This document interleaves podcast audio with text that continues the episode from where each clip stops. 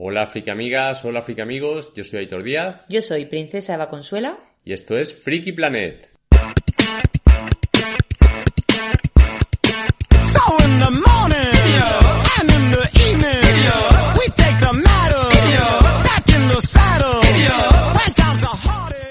Hola a todas y todos, bueno ya estamos aquí otra vez en una nueva cápsula. La Efectivamente, cápsula número venimos- 12. Venimos con cápsula. Con capsulita y vamos a intentar hacer una cápsula pues una cada dos semanas, 15 días o algo así para mantenernos un poco al día de las novedades. Que yo no sé si a mí me, da- me va a dar tiempo a ese ritmo a tener mucho que aportar. Si pero nos bueno. va a dar la vida. O sea, ahora ya sí que es muy probable que cojamos cosillas, veamos un capítulo y dijamos, mira, hemos visto un capítulo, decimos de qué va y ahí lo lleváis. Muy bien. Eh, hoy va a ser un poquito diferente eh, porque aquí el amigo se ha hecho una buena panzada de verse novedades y yo he hecho todo lo contrario. Yo me he puesto al día de cosas que tenía pendientes de ver que me apetecía de hace tiempo, así que yo traigo cero novedades y muchas recomendaciones y tú al revés. Lo que vamos a hacer a lo mejor es eso, hacer un mix, novedades, recomendaciones y luego ya como último apartado dejamos una parte de follow-ups nuevas temporadas. Ok, vale, pues lo haremos de ese modo. Empieza tú con las novedades. Pues a ver, vengo cargadito porque además es que llevamos dos, tres semanas de estrenos de series superheroicas de fantasía a, Sí. to- a topón. A ver, cuéntame. La primera de ellas, y para mí la mejor de todas, es Invencible, en Amazon Prime, que es la serie eh, animada en este caso, basada en el cómic de Robert Kirkman, que también se de, el creador de Walking Dead. Este, este cómic, el de Invencible, es, está considerado como uno de los mejores cómics de superhéroes de la historia. Yo Así, este no, o sea, la tengo en la lista de pendientes, de me la han recomendado muchísimo esta serie y la tengo pendiente de empezar, así que probablemente pueda opinar algo de ella en la próxima cápsula en, en follow up. Pues la serie, que yo ya me la he devorado, yo ya, la he acabado enterita, sí, la primera temporada, es eh, pues tal cual el cómic. Entonces, como el cómic es una maravilla, pues la serie También. también. No, no, no hay nada más que decir, señoría. O sea, es que... No hay pero además la animación está muy bien hecha, se nota que se lo han currado muy bien y la verdad es que el estilo está genial. O sea, que Por si alguien se lo está pensando, que yo reconozco que a mí me la han recomendado, gente que de la que me fío también mucho, me la ha recomendado fervientemente como de lo mejor que he visto en lo que llevamos de año. Por si alguien duda, cuéntanos un poquito cuál es la, la trama principal, o sea, una pildorita de A qué ver, va. lo bueno de esta serie, que ahora luego comentaré en oposición a otras que vamos a, a ver, ¿Mm? es que coge elementos que todos conocemos de sobra, es decir, tienes una especie de Liga de la Justicia, ¿Sí? pero clavado, plagio. O sea, tienes un Flash, un Superman, una Wonder Woman, tal. ¿Pero tipo parodia o no? No, no, no es parodia, No, es como hay un universo que tienes una Liga de Justicia que se- aquí se llaman eh, pues, no los Guardianes del Globo. ¿vale? Pero es la Liga de la Justicia. Y tienes un personaje que es, que es como si fuera Superman. Sí. E Invencible es el hijo de Superman que justo cuando empieza la serie adquiere sus, pore- sus poderes de Superman. Vale. Hasta ahí todo serie de superhéroes canónica. Sí. Todo lo que ocurre a partir de ahí, empezando por el capítulo 1, te rompe la cabeza. Ya, ya se va por otros Claro, entonces lo bueno de la serie es que la premisa es lo, el mundo ya conocido superheroico de cualquier serie, pero se va por unas tramas mucho más eh, oscuras y rebuscadas de lo que habría esperado. Va un poquito en la línea quizá de em, estas series The que hemos visto últimamente, de Sí, Boys. es que ahora todo, lo- todo lo que es Vale. ficción superheroica tira hacia The Boys, ficción más oscura, ese tipo de cosas, y por supuesto sangriento. Por supuesto. Claro, cómo no. Muy bien. ¿Sigues tú con las novedades? ¿Digo ¿Meto otra? yo, sí, o meto yo recomendación o cómo lo hacemos? Mete tú alguna recomendación. Vale, vamos a ir mezclando. Ya digo, todo lo mío ya viene del 2020 para atrás, ¿eh? o sea que nos vamos atrás en el tiempo. Voy a empezar por una serie del 2020 que se llama La Innegable Verdad, una mini serie de una temporada únicamente, seis episodios, original de, esta- de HBO, eh, una serie estadounidense basada en la novela homónima de Wally Lamb. Eh, y básicamente es una serie, bueno, un dramón como un campano de grande, o sea, esto es solo sufrimiento. No hay otra razón de ver esta serie más que sufrimiento. ¿Es miniserie o serie? Miniserie, está cerrada, Ah, vale. está cerrada, solo una única temporada. El showrunner es Derek Cianfrance, que a mí, por su nombre, pues no me venía de nada, pero rebuscando en su pasado, ha hecho varios proyectos. El único que a mí me sonaba es la película, para que os hagáis una idea del nivel de la serie, Blue Valentine, que era un megadramón interpretado en su momento por Michelle, Michelle Williams y mm, Ryan Me Gosling. quiere sonar. Y Ryan Gosling, no pues otro dramón. Bueno, Ya, ya. pues todo así ani- animadito, bien. Para pasar una buena tarde. Exacto. El protagonista único indiscutible que de hecho, si no me equivoco, se llevó el Globo de Oro a Mejor Actor en esta temporada de premios por este papel precisamente, fue Mark Ruffalo, nuestro querido Hulk, eh, que hace del doble papel, que es el protagonista Dominic, y de su hermano gemelo Thomas.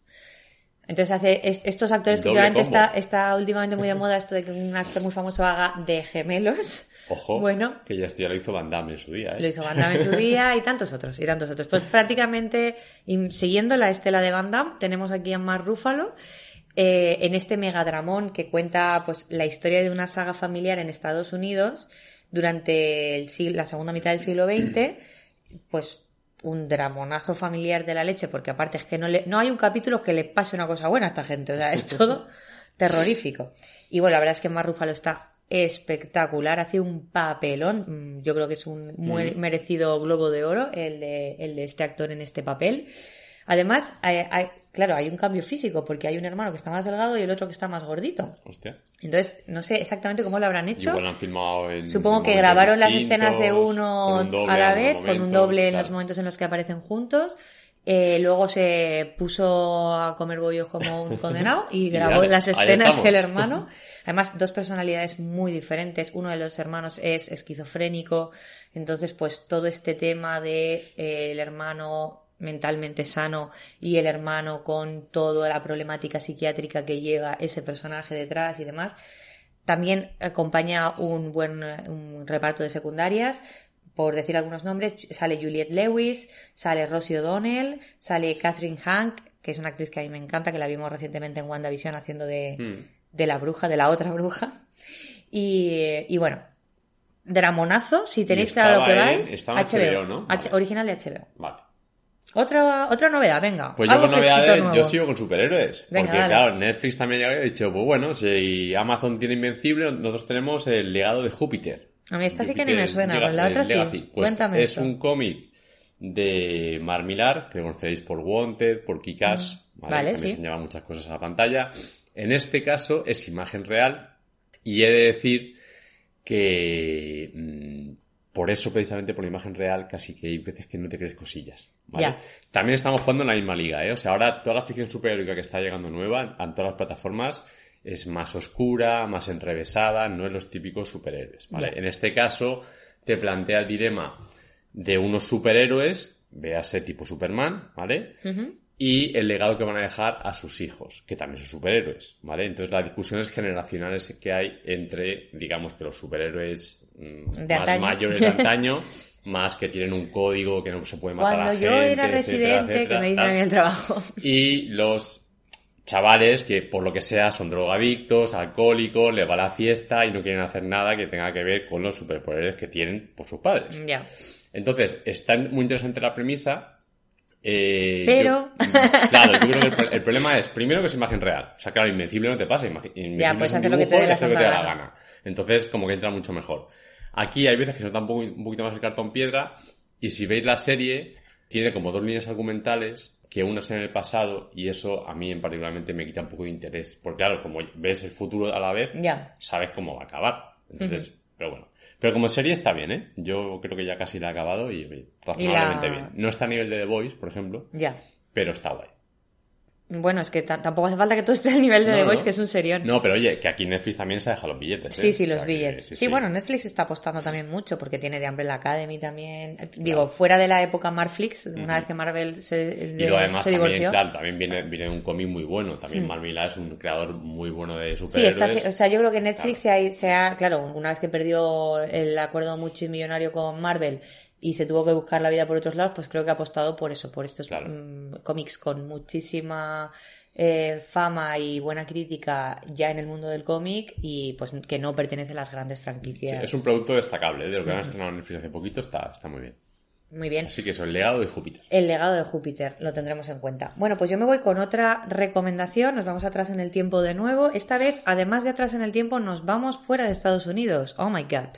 Y nos vamos con Vernon Subutex, que es una serie francesa que está disponible en Filming, es también una miniserie. Hoy vengo con bastantes miniseries, o sea que pongo deberes pero cortitos. No, aquí hoy tiene de todo, a superhéroes a, a cascoporro. Y luego tengo más yo estas cosas. intelectuales. Exacto. Las cositas un poquito justo lo opuesto. Claro. Bien. Vale, pues Vernon Subutex, una serie francesa de una única temporada también, nueve capítulos, la tenéis disponible en Filming. También de nuevo basada en la novela homónima de Virginie Despentes. Mi francés es la mierda, con lo cual todo lo que digo es Así casi que- 100% seguro que no se pronuncia como lo voy a decir. Echar imaginación y pensar que es francés puro y muy bien pronunciado. Exactamente. Bueno, la serie está realizada por Cathy Verney y mm, se mm, creo que se estrenó en 2018. Una serie producida por Canal Plus, bueno, ya hemos dicho que era francesa, pero que está disponible en Filming. Y el superprotagonista es un actor bastante, bastante conocido que es Romain Duris. Mm, Seguramente no se dice así, pero cuando os diga dónde ha salido igual os suena más. es un actor súper conocido francés. Es el típico actor francés que todo el mundo conoce. Que era, por ejemplo, el protagonista de eh, El albergue español, de Una casa de locos. Esta serie sobre el Erasmus, pues el actor protagonista, que lo hemos visto en mil producciones más porque es bastante famosete a nivel internacional, pues este es el superprotagonista. Ok. Que ha pasado el tiempo y ahora ya pues es un señor más eh, maduro, ¿de acuerdo? Y la historia básicamente habla de, de la vida de un antiguo vendedor de discos, de estos, de este personaje que vive en París, que tenía una tienda de discos. Bohemio, a más no poder. Sí, pero como una cosa así, pero como de pasión por la música. De hecho, la banda sonora mola un montón porque la música tiene un papel fundamental durante la serie. Y, mm, y tiene este rollo de cuando la música molaba en los años 80 y tal, y que todo eso se ha perdido porque obviamente la industria de la música pues se ha ido por otros derroteros. Una tienda de discos ahora mismo no tiene ningún tipo de valor ni de posibilidad de futuro como comercio. Es que me está pierde el a la negocio. película esta de John Cusack, que no me Sí, Alta. Fidelidad. Alta fidelidad, exacto. Sí, bueno, es, es mm, eh, hay este rollo con la música Mm. también, pero, pero bueno, no es exactamente la misma, la misma historia. Y mm, obviamente pierde su negocio porque estamos en tiempos modernos y ya no Y pega nada, que de cómo vas a vivir de esto, pues Claro. no se puede. Y bueno, pues este que ha sido un bohemio toda la vida y que ha vivido de la jarana, eh, pues no sabe hacer nada con su vida. Entonces es una caída brutal a los infiernos de este señor porque todo su mundo se ha terminado porque ha pasado el tiempo y mm, la ¿Y ahora sociedad en la que vive es ¿Y otra. Ahora, qué? Ahora Spotify, amigos. Ah, exacto, pero en general, ¿no? O sea, es un poco como de todo ese tiempo que ya pasó, él se quedó anclado en aquello, ahí era el amo de la tostada, y hoy en día, pues, pues no. Entonces es un poco toda esa caída a los infiernos de tu mundo ha terminado. Ya la tienes que Next. Vernon Muy bien. Subutex, Pues yo mucho en filming. en filming. Vale. ¿Otra novedad? Mi Venga, siguiente, volvemos eh, al mi presente. siguiente más de superpoderes, más superhéroes, a saco por más que nada porque me han estrenado todas juntas, digo voy a verlas, aunque Sí, sea sí, para sí. ver un poquillo. Esta solo he visto dos capítulos, que es The Nevers De Nevers, esta también la he visto yo, mira. eh, en HBO. ¿Has visto más de Solo he visto un capítulo. Ya, vale, he visto un capítulo. Pero no descarto seguir, ¿eh? Mm, yo creo que no voy a seguir. Yo he visto Vale. dos, dos capítulos. A ver, Y hasta ahí. creo que la serie está guay. Lo que pasa es que me parece, igual que por ejemplo Invencible es, partimos de algo súper conocido y luego cambiamos. Esto me parece que, bueno, The Neves es, para mí, me recuerda mucho a una especie de escuela de jóvenes Es con un Hogwarts, talentos, ¿no? con talentos y superpoderes tipo Hogwarts, Mm. tipo los mutantes de, de Xavier, de la Patrulla X. Lo que pasa es que ambientado en la época victoriana, en la época de. Sherlock Holmes, ¿vale? Entonces tenemos a un montón de peña con poderes, porque hubo una- un incidente X que les dio los poderes, y a partir de ahí se desarrollan las tramas. ¿Qué pasa? Que aquí, aunque me han cambiado la ambientación, lo que sucede Ya te lo sabes. sí que me parece que me lo sé. O sea, Ya. es justo lo contrario que Invencible. Entonces, igual algún día la veo, pero de momento yo creo que... Tampoco te ha atrapado. A no mí atrapa creo que me ha pasado un poquito lo mismo. Yo vi solamente el primer capítulo, creo que ya hay publicados como cuatro o cinco, si no me Mm. equivoco, porque como es HBO, Sí, pues es capítulo no, semanal. no. Y me pasó un poco eso, que es como, no está mal, la premisa me puede parecer entretenida, pero no me acaba de atrapar y hay otras cosas que me apetece más Claro, ver. Claro. A mí me pasó eso. O sea, es en plan, vi... Es como que casi, casi que en paralelo empecé Invencible, Hmm. de Nevers y la, el legado de Y Júpiter. esas dos te Claro, cogieron entonces todo el dije, tiempo. Nevers fuera porque ya me sé lo que va a pasar. O sea, Ya. casi sota caballo rey. Entonces tampoco la seguí demasiado. Pero bueno, oye, como producto, la ambientación y demás está muy currada. Yo O sea, todavía- ya. Se le puede dar una oportunidad. Yo todavía no la he borrado de esta ya no la quiero en mi lista, pero reconozco que no sé muy bien si voy realmente a terminar la temporada. Pues ya sabéis, HBO de Nevers. De Nevers, muy bien. Bueno, pues yo me voy otra vez para atrás. Voy a seguir eh, con una serie también del 2020 que se llama La Conjura contra América, de nuevo una miniserie, una única temporada, historia cerrada de seis episodios, también original en, de HBO. Los creadores son David Simon y Ed Barnes, que por si no los tenéis situados, aunque probablemente sus nombres os suenen, David Simon es el, un- el creador que está también detrás de series como The Wire o Tremé, o sea, ojo, cuidado que vienen curvas, amigo. Y Ed Barnes es un actor barra director muy famoso de muchos proyectos menores, quizá no ya tan llamativos, pero bueno, si le veis la cara seguro que os suena. También de nuevo está basado en una novela homónima, yo es todo literatura, ¿eh? No, no, además, Hoy- de hecho, la novela la tengo en mi casa ¿Ah, sí? y estoy deseando poder. De hecho, no he visto la serie porque me quiero leer el Porque libro quieres leerte primero el libro. Bueno, pues De- la novela de homónima de Philip Roth, efectivamente, que cuenta, es una distopía que cuenta un relato alternativo eh, de los años de la Segunda Guerra Mundial en Estados Unidos. Está todo eh, ambientado en Estados Unidos y básicamente cuenta la historia a través de una familia judía de clase trabajadora, de clase obrera, cuenta la historia de que en Estados Unidos, eh, en lugar de posicionarse en contra de Hitler y aliarse con, con Inglaterra para entrar en la guerra en el año 40, pues esas elecciones no las gana el eh, presidente que, o, eh, que realmente las gana en la vida real, sino que las gana un aviador muy famoso de la época real, que era Charles Lindbergh, que resulta que lo que promete es que no va a entrar en la guerra, pero en realidad es una persona que en la vida real ya se sabía que tenía mm, tendencias bastante nazis y obviamente pues lo que ocurre es que empieza a implementar eh, todas estas acciones nazis en contra de la población judía en Estados Unidos y, y, bueno, pues es todo este, todo como, como Estados lo mismo que pasó en Alemania, pues una versión eh, estadounidense de lo que ocurre en Alemania en los años 30-40, a raíz de la Segunda Guerra Mundial y del ahí me recuerda, me recuerda mucho al, al hombre del castillo de Philip K. Efectivamente, La sí. distopía que ganan los nazis la guerra. Que también hay una serie sobre ella. Exacto. Pues yo la del El hombre del de Man in the High Castle la abandoné a mitad Sí, de la primera temporada, no acabo de atraparme y sin embargo esta sí me Ah, ha gustado más. Me la he terminado, también es una historia cerrada, con lo cual pues no se te hace tan pesado, seis capitulitos y me bueno, eh, con algún pero, pero en general es una serie que, bueno, me la he visto a gusto, me la he terminado y me parece interesante eh, el planteamiento. Yo tengo muchas ganas, ¿eh? Lo que pasa es que te digo, como tengo la pila de libros acumulada, Ya, pues, ya, cuando ya. pueda me leeré la novela y luego sí que le echaré un muerto a, a la serie. Los protagonistas, bueno, entre otros muchos, son Morgan Spector y sale también Winona Ryder, que estaba en la época de... Está en esta época de resurgir después de Stranger Things y unas cuantas más que ha reaparecido, pues también aparece en esta. Qué guay. Pues Otra yo, novedad. otra novedad, eh, también sigo con mis dibujitos y mi cosilla y tal, y es que han estrenado en Disney La Remesa Mala, que Ay, es... esta me interesa, a ver. La remesa mala es pues otra otra serie de Star Wars. exacto de, de Star Wars de Filoni era el apellido se me ha ido el nombre Sí, Dave Filoni. de Filoni exacto Eh, y bueno sigue la escena de, de Clone Wars la serie animada misma estética recupera a la remesa mala que es una serie es una brigada de clones defectuosos Que salía ya en The Clone Wars. exactos O sea que estamos ambientados entre el segundo y el tercer episodio. Estamos ambientados justo cuando el En la emperador, guerra. sí, cuando el emperador gana, como, como si dijéramos, y ya se constituye el imperio. O sea, Vale. justo cuando se constituye el imperio, cuando se da esa orden 6-6 que todos los clones matan a los Jedis. Vale, o sea que ocurre entonces Ahí. en el eh, después del episodio 3 ocurriría. Sí, vale. sí, justo. O sea, justo ya te digo, empieza cuando. Cambio de los- régimen. Cuando los, los clones reciben la orden de ejecutar Sí, a los los Es el punto de partida, el desencadenante de la serie. Ujú. ¿Y qué tal? Pues yo encantado. Porque recupera todo lo bueno de, los de los de, la- de Clone Wars. Es un tono más adulto que Rebels. Eso te iba a decir, Claro. digo, es para todos los públicos, es un poquito más A ver, adulta. sigue siendo para todos los Sí, públicos. ¿vale? pero no tan infantil. Pero no es tan infantil como Rebels. Además, tenemos una brigada que imaginamos que es pues, una especie de siete eh, magníficos, ¿vale? Como siete clones muy Sí. forajidos. Y aquí han metido a una niña en el grupete para que tengamos esa visión un poquito más infantil, estas aventurillas más infantiles desde el punto de vista de la niña.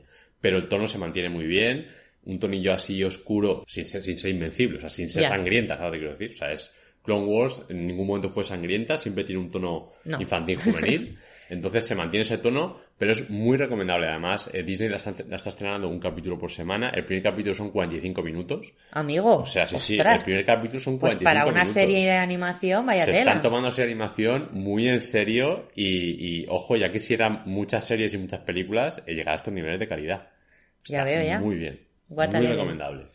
Muy bien, pues la verdad es que la había visto anunciada en la plataforma y no le había dado todavía porque tampoco tenía muy bien claro de qué iban y tal. O sea, sabía que iban a estrenar productos porque tú lo habías estado mencionando además en episodios anteriores. En episodios anteriores. y, em, y bueno, pues bien, me, me alegra No, no, es estar un poquito más. El primer capítulo es una pasada, día. ¿eh? Es una pasada. Genial. Bueno, yo voy a seguir así, todo en la profundidad, la depresión, todo mal. Volvemos atrás en el tiempo y de nuevo, de nuevo todo el podcast se pone gris again. Estoy poniendo todo, o sea, estoy todo el rato yo bajando, Yo, bajando. yo, yo lo levanto, yo Tú, tengo aquí tú un par más levantas para y yo levantar. bajo, yo bajo, bien. Bueno, pues nos vamos a 2019, dos años atrás en el tiempo. Eh, también miniserie, por supuesto. Una única temporada de ocho capítulos, original de Netflix, que fue un bombazo en su día, fue bastante popular eh, y también como que fue creciendo con el boca a oreja, que es la serie Creedme, o como bien dice una amiga que tenemos en común, Creed Me. Creed Me, eh, yo me acuerdo que un día me hablaron de la serie Creed Me y yo, ¿Creed Me? No me suena esta serie. Era otra, sí, es una serie y tal. Hasta que se dio cuenta de que obviamente no era una palabra inglesa, era creedme.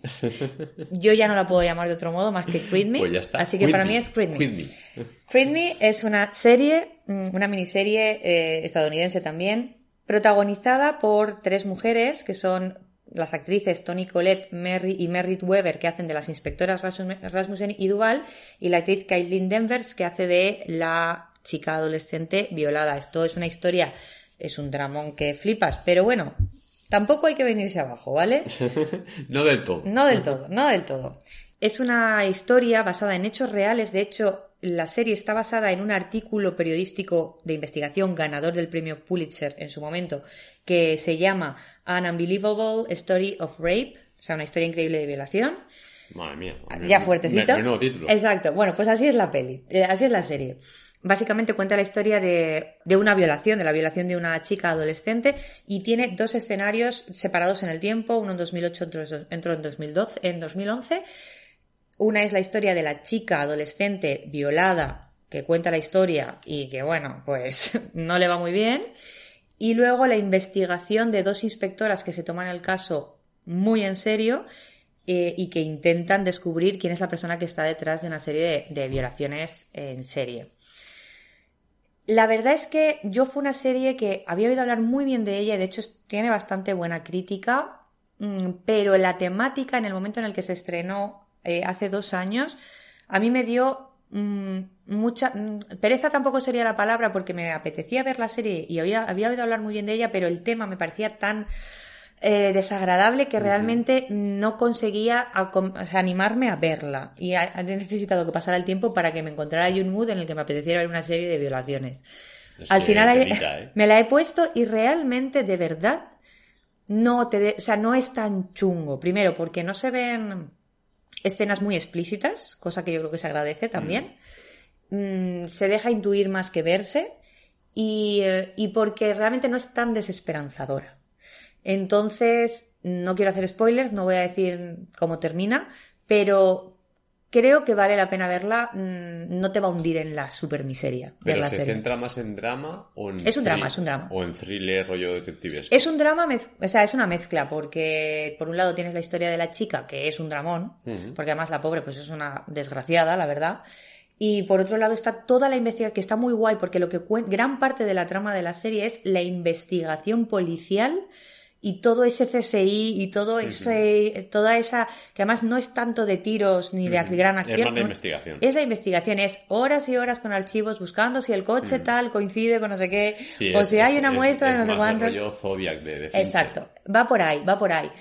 La mitad de la, de la historia es eso y la otra mitad es un dramón. Entonces está guay porque las van mezclando, con lo cual no se hace muy pesado, pero también tiene esa parte emotiva de que pues te, te, te te encabronas con lo claro. que ha pasado, ¿no?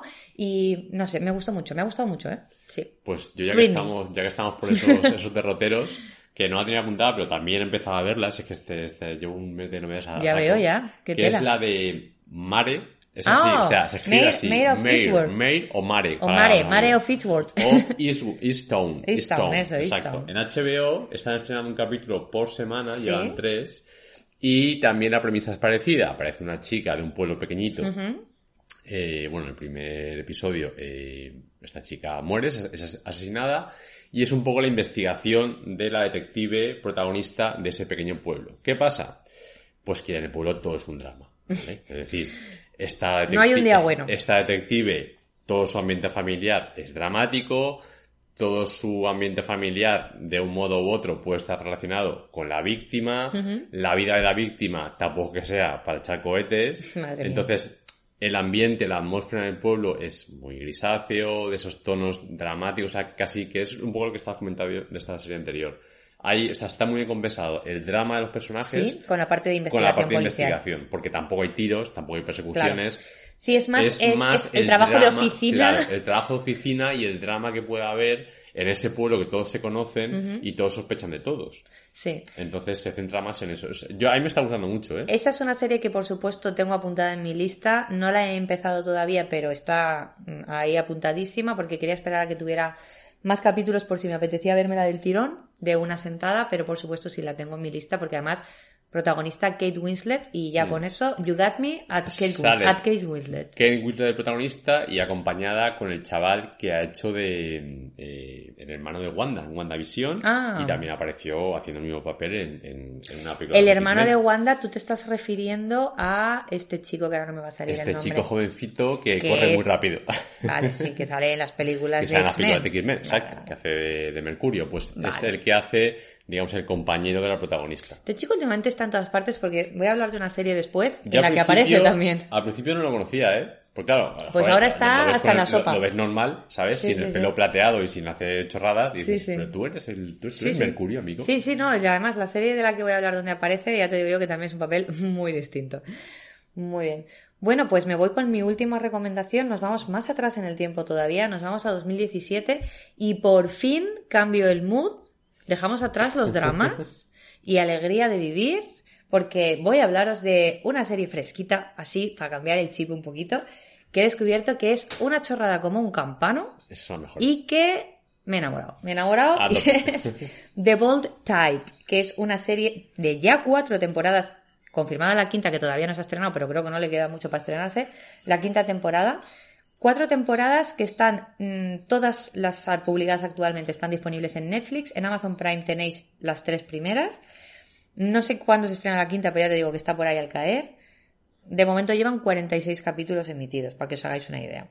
Y esto es Sexo en Nueva, en Nueva York 2020. Esa es la misma descripción que me hizo una amiga común ¿Mm? cuando me vendió la serie. ¿Sí? Porque además tengo como opiniones contradictorias. Ha ha habido gente que me ha dicho, póntela porque es eso. ¿Sí? Y otra gente me ha dicho, no, no, ni, ni te acerques. Es maravillosa. No te yo, dejes creo, engañar. yo creo que voy a ver un poquito. Yo creo que voy a acercar, aunque sea un poquito para, yo sé, unos capitulillos. Esto, eh, yo no he visto Sexo en Nueva York completa, he visto capítulos sueltos porque vivo en este siglo y entonces pues obviamente, pero no veía la serie de forma regular cuando la emitían. Yo soy chica de generación de Girls, que ha sido mi serie en este terreno, mucho más dramática, mm, millennial, otro rollo. Bueno, pues The Bold Type es el millennial más jovencito aún todavía y mm, tiene mucho más este tono de comedia fresquita, así como como intrascendente, ¿no? O sea, como que no hay grandes tramas de Dios mío, me acabas de romper la cabeza. Ya. No es esto. Esto es fresquito de echar un rato. Ah, pues Entonces, está guay. Son capítulos de los larguitos, pero tal. Bueno, hay momentos que puede haber una trama más dramática o más tal, pero siempre Pero desde, siempre desde esto, un poquito no, más claro, más ligerito. Claro. Una serie mucho más ligerita. Pero a pesar de eso, de verdad es una serie con unos valores muy modernos, muy bien, muy feministas, mucha, mucha sororidad, muchísima sororidad. La jefa, que es eh, también una actriz, es eh, todo lo contrario al concepto de mm, El diablo viste de Prada de Meryl. Streep. Es otro rollo, totalmente es una jefa empática que las apoya, que tal.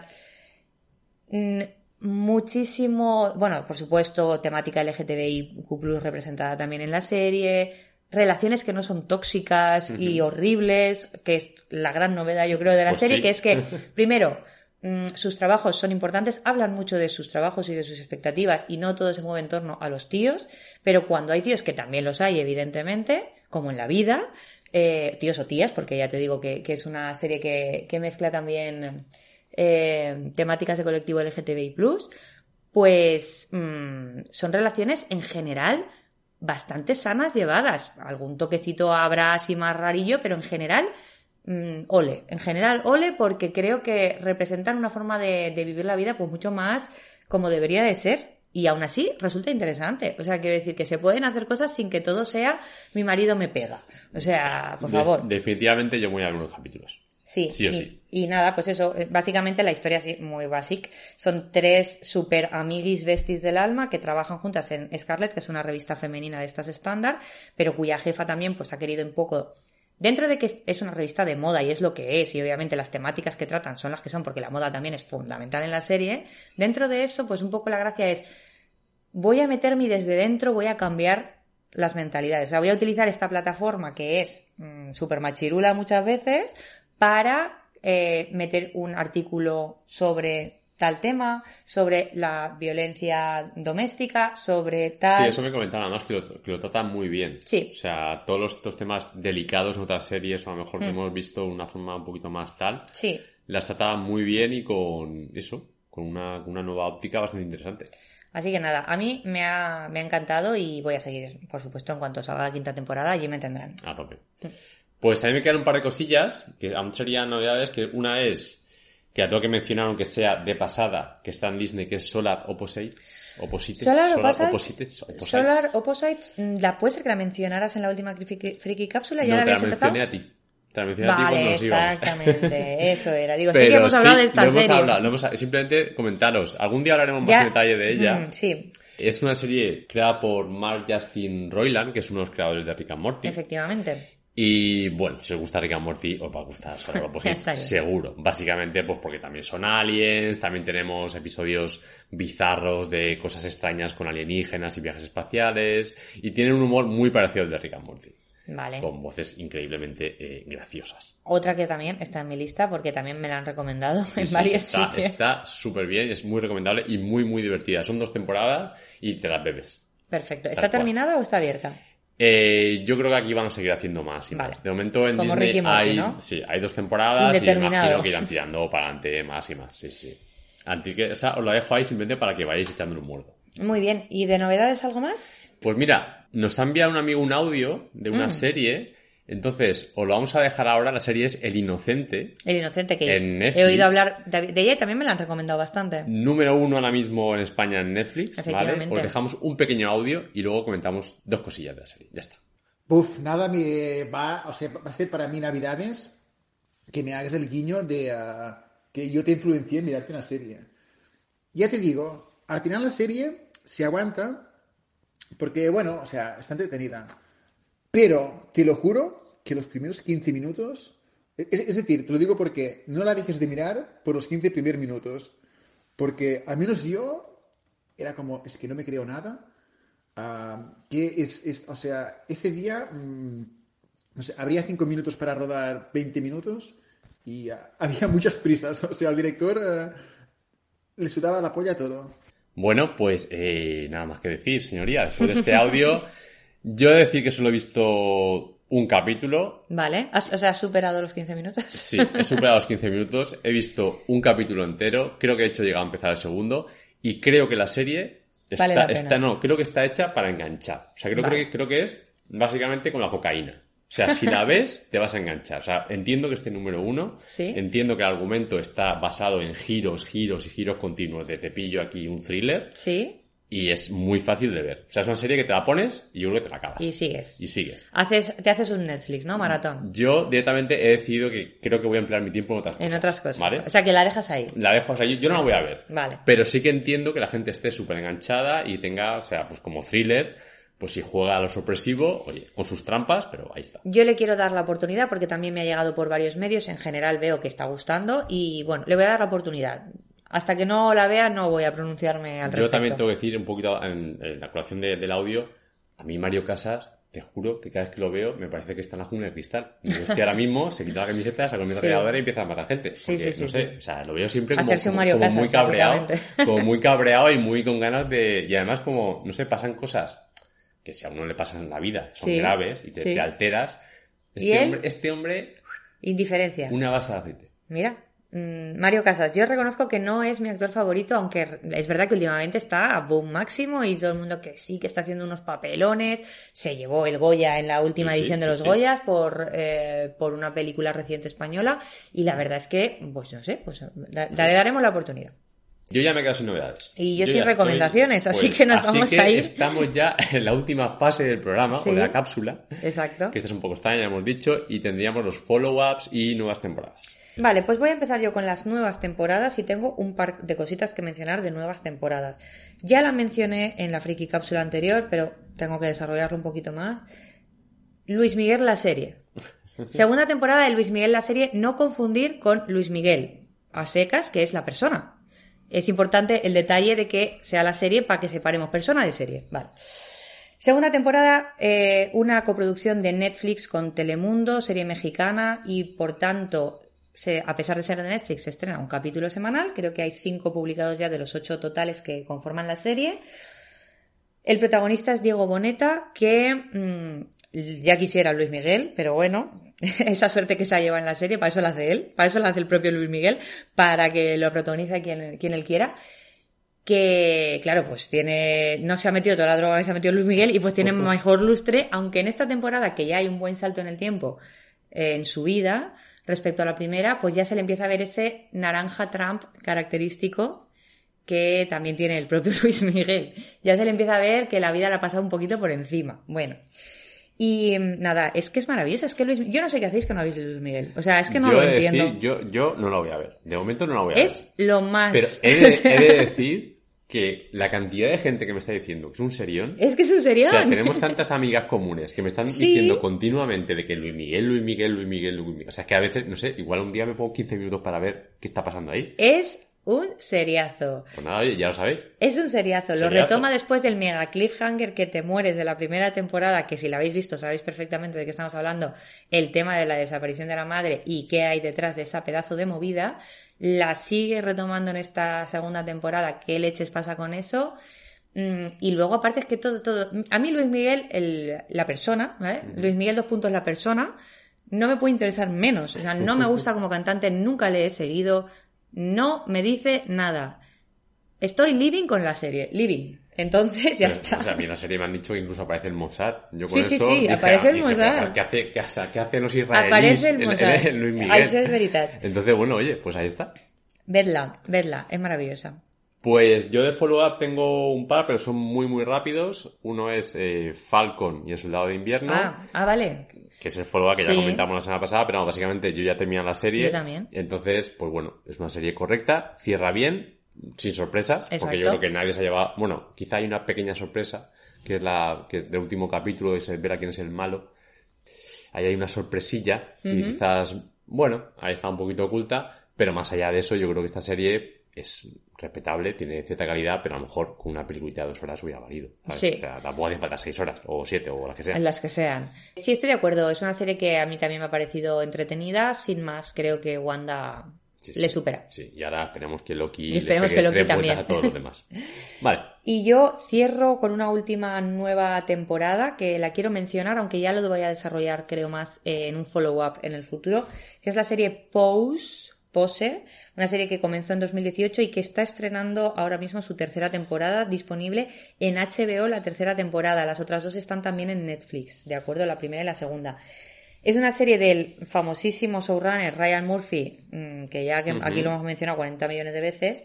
Y mm, la verdad es que es una serie que ya lleva un par de años, pero yo la he empezado ahora, me acabo de terminar la primera temporada, me ha gustado bastante, la voy a seguir. Y la quería mencionar porque acaban de, estrenar la tercera, yo no he empezado la tercera aún, pero probablemente de aquí a la próxima Freaky Cápsula ya vaya al día, entonces, eh, por mencionarla, una serie en Nueva York en los años 80 y 90, en plena, por supuesto, Ryan Murphy, eh, temática LGTBI+, esto se centra mucho en el mundo trans, ¿vale? En un grupo de mujeres negras trans. O sea, el subsuelo de Es- lo peor en plan, lo en. Nueva York en los años 80. Lo O sea, que decir, te han pisado por todos los sitios que te han dado. Y bueno, pues es- a- habla un poco de, de todo ese mundo. eh, si os gusta RuPaul Drag Race, que además van a estrenar un RuPaul Drag Race versión España, estoy living con eso también. Si os gusta RuPaul Drag Race, creo que os va a gustar Pose. Probablemente si la veis ya estaréis viendo Pose, también te digo, porque es todo ese mundo underground de los años 80, de toda esa, es, ese mundo de, del mundo trans eh, y gay también mezclado, pero sobre todo está centrado en el mundo trans. Esas familias que se creaban, porque obviamente esa gente la tiraban de su casa y la machacaban ahí donde iba. Entonces, en- ellos mismos y ellas mismas se hacían sus familias, sus casas, que las llaman, mm, para apoyarse los unos a las otras y hacían los balls, estas, estos espectáculos loquísimos de, de, de, de, de exponerse con esos vestidos espectaculares, esa locura de, de bellezones que salen, porque es, es una locura, la verdad, cómo bailan, cómo se mueven, cómo posan, de ahí el nombre Pose. Eh, me está gustando mucho, pero la desarrollaré en próximos episodios. Genial. Pues a ver, yo tengo aquí apuntado Raised by Wolves, pero Hombre. simplemente quería decir que yo ya he dejado de Ya, verla, no, la, no la he acabado, entonces si alguien la acaba de ver, si alguien quiere enviarnos un audio como ha hecho Josep desde Australia Exacto. y decirnos lo que le ha parecido, fantástico. Que por cierto, un poquito a colación de esto, como os acabo de comentar, este audio que habéis eh, escuchado es de Josep, un amigo nuestro desde Australia que nos escucha asiduamente. Gracias, Josep. Si nos queréis enviar audios, si nos queréis enviar comentarios, lo podéis hacer tranquilísimamente, que sean cortitos y si Los cuadra, mencionaremos los aquí. mencionaremos o lo pondremos en el programa. Perfecto, pues ya sabéis que además de eh, estos audios que vamos a instaurar, si os apetece participar en el podcast, vamos a añadir vuestros comentarios, sed breves por favor, sobre aquellas series que queráis mencionar, que hayamos mencionado nosotros, o otras, u otras series que, que no hayamos mencionado. Y aparte también nos podéis encontrar en redes, estamos en Twitter en arroba planet barra baja friki o en Instagram en arroba friki barra baja planet. Comentarios también en iVoox, nos podéis encontrar en las principales plataformas de audio de podcast. iTunes, Spotify, Exactamente, y ahí estamos y, y bueno, pues y para nos lo que queráis, lo que nos vais diciendo, comentando, aquí estaremos. Prepararemos igual una encuesta para el próximo programa Vale. monográfico. Perfecto. Pero de momento seguiremos con las cápsulas a tope. Aceptamos recomendaciones para el próximo monotemático y si no haremos una pequeña encuesta y nos vemos en breve. Muy bien, vale, besicos. Hasta luego.